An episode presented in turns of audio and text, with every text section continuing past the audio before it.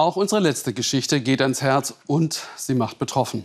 Auf der Halbinsel Peloponnes in Griechenland hat ein Heim für Menschen mit Behinderungen traurige Berühmtheit erlangt wegen der fürchterlichen Umstände, unter denen die Bewohner dort untergebracht waren und immer noch sind. Das griechische Sozialsystem versagt hier auf ganzer Linie, zeigt Ellen Trapp, obwohl die Missstände schon seit Jahren bekannt sind. Von außen sieht es aus wie ein typisches staatliches Heim für Menschen mit Behinderung. Eines von ungefähr 70 in ganz Griechenland. Wir sind in Lechena, einem kleinen Ort auf der Peloponnes.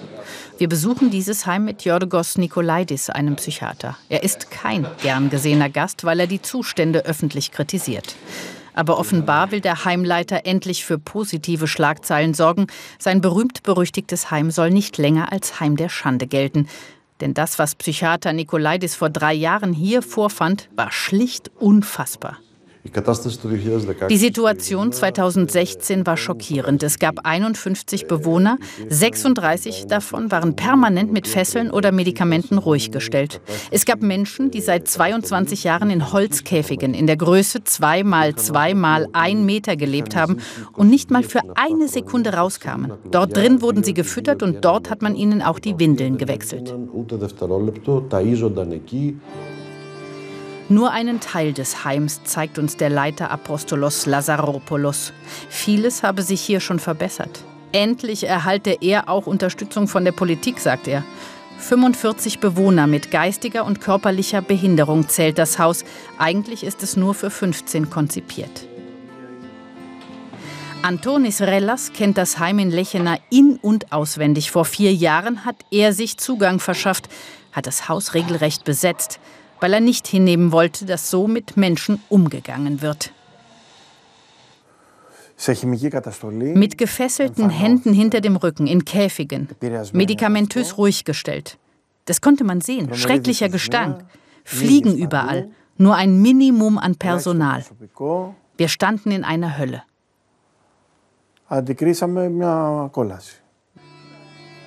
Die Hölle dokumentiert er in seinem Film. Das Haus kalt, weil kein Geld für die Heizung da war. Viel zu wenig Personal und das wenige, welches da war, unqualifiziert. Viel zu wenig Essen und das, was es gab, schlecht. Menschen wurden in Käfige gesperrt, um sie ruhig zu stellen. Um schnell helfen zu können, organisierte der Psychiater Jorgos Nikolaidis Unterstützung vom Europäischen Freiwilligendienst. Estelle und Pauline sind freiwillige Helferinnen. Sie kommen aus Frankreich, erzählen uns, dass ihnen nicht erlaubt ist, mal mit den Bewohnern an die Luft zu gehen. Die Praktikantinnen erschrocken, was sie mitten in Europa erleben, erschrocken über die Ignoranz des Personals. Alles, was ich hier sehe, schockt mich. Das ist für mich nicht normal, denn sie respektieren die Menschenrechte nicht, die sie respektieren sollten. Viele Stunden liegen die Bewohner in schmutzigen Windeln. Das riecht wirklich schlimm. Nicht heute, ihr habt Glück. Es gibt ein blindes Mädchen. Sie hört keine Musik, sie sieht nichts, sie hört nichts. Sie ist alleine im Raum. und da ist nichts, nur die Matratze, die sie anfassen kann. Sie sieht nichts, sie hört nichts und wartet auf ihren Tod. Wie kann so etwas mitten in Europa möglich sein? Meri Theodoropoulos ist Chefin einer NGO, die sich um die Belange von vernachlässigten Kindern kümmert.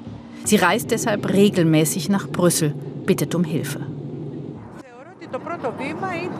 2015 wurden erste Richtlinien aus Brüssel vorgestellt, nachdem eine Expertengruppe in Athen war und sich dort mit den zuständigen Stellen getroffen hatte.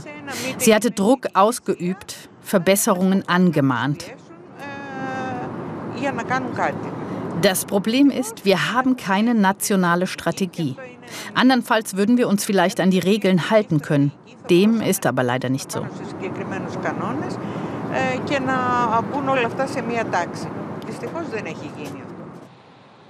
Seit 2015 ist kaum was passiert. Noch immer werden die Rechte der Menschen mit Behinderung einfach ignoriert, erklärt Miri.